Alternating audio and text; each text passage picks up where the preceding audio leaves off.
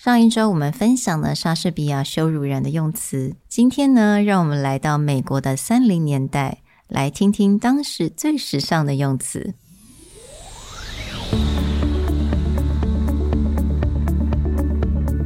Hello，欢迎来到 Executive Plus 主管与沟通力的 Podcast。I'm Sherry, an educator, certified coach, and style enthusiast. 我相信专业有效的沟通是语言跟逻辑的完美结合。And I'm Nick, a startup consultant, corporate trainer, and late night gaming junkie. I believe great communication requires the right mindset and solid frameworks. 我们希望带给大家职场英语的技能、跨文化沟通技巧与其他能帮助您成为出色领导者的工具。Join us each week as we share our experience, research, and methodologies to take your communication and language skills from good to great.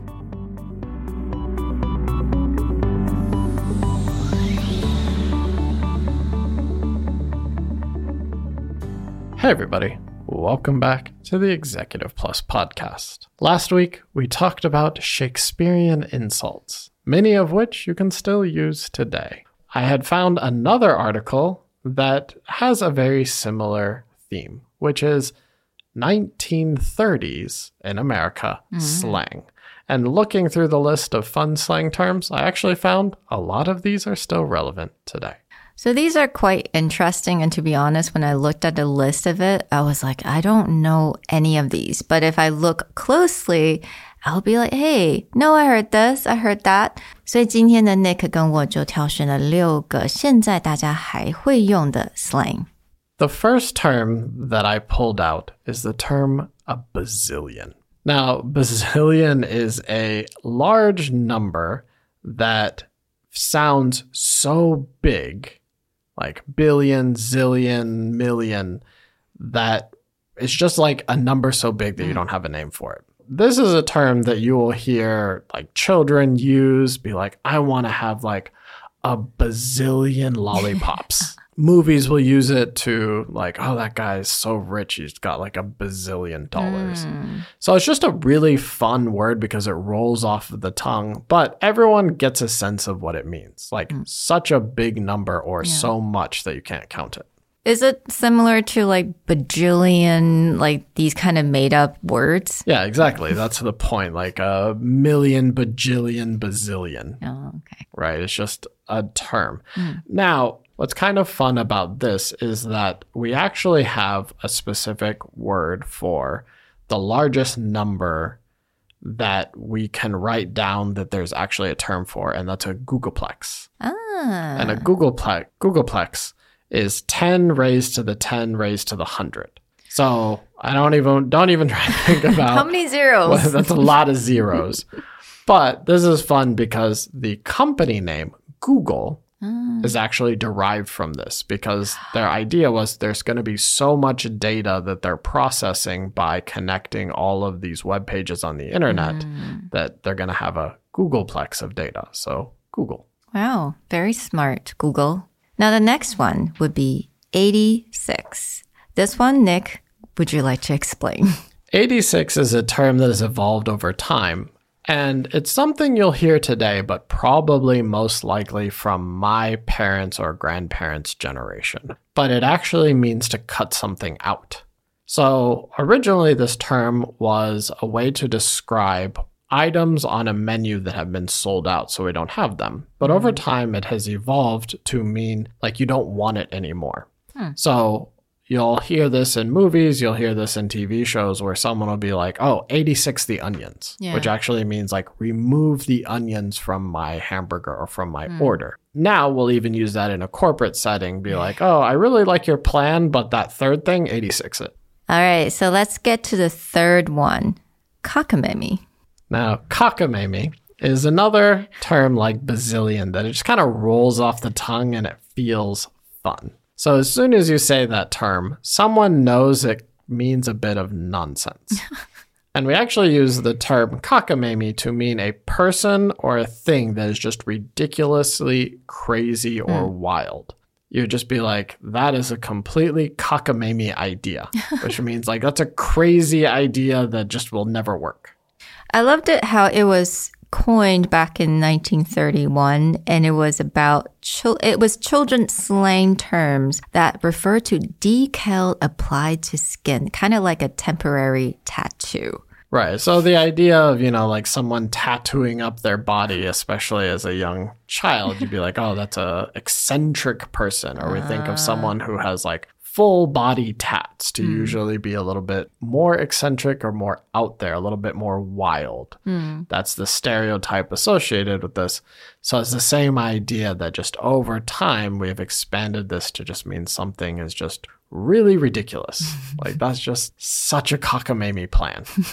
I love that. So the next one, seat of the pants. Seat of the pants actually comes specifically from the idea of flying blind, which hmm. means like you don't have the instrumentation or something has broken down on a plane and you're just using your own intuition to fly. Hmm.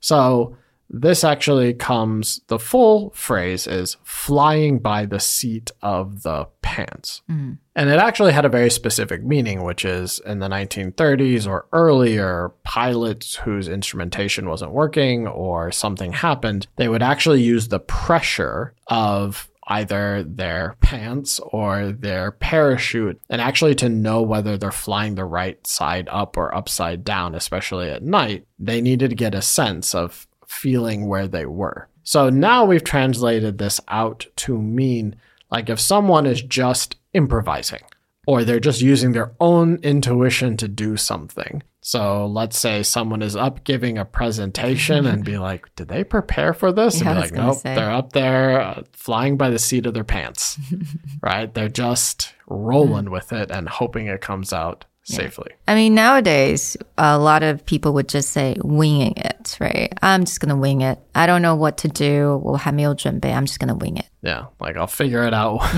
when I get up there. So either I'm going to fly by the seat of my pants or I'm just going to wing it. The next one I kind of like because we're, it- it's like back in trend again.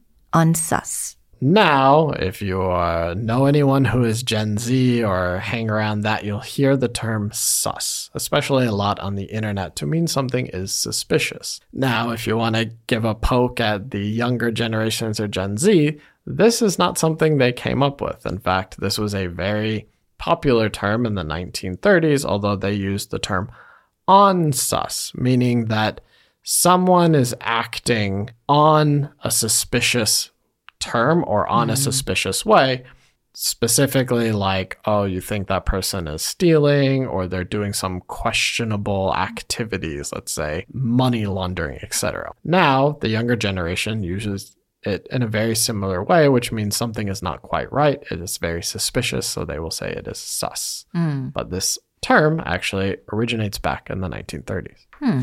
Now, the next and the last one will be gobsmacked. gobsmacked gets used to mean someone is so shocked or mm-hmm. so flabbergasted that they become speechless. Hmm.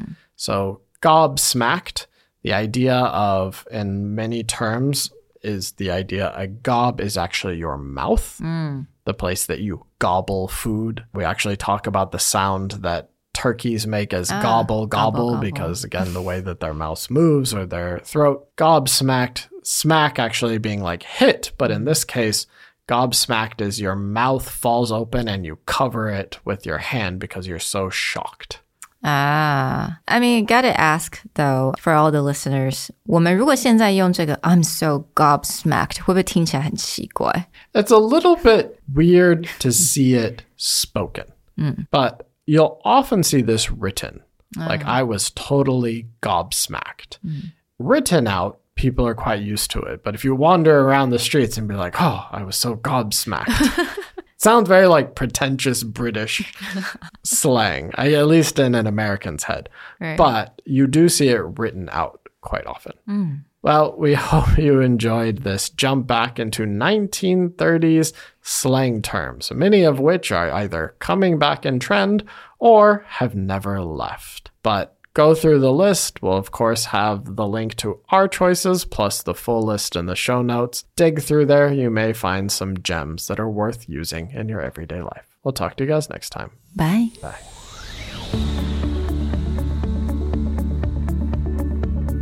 The Executive Plus podcast is a Presentality Group production, produced and hosted by Sherry Fang and Nick Howard. You can search us on Facebook, 主管英文 Executive Plus. You can also find us on Instagram, Communication R&D, and email us at sherry at epstyleplus.com.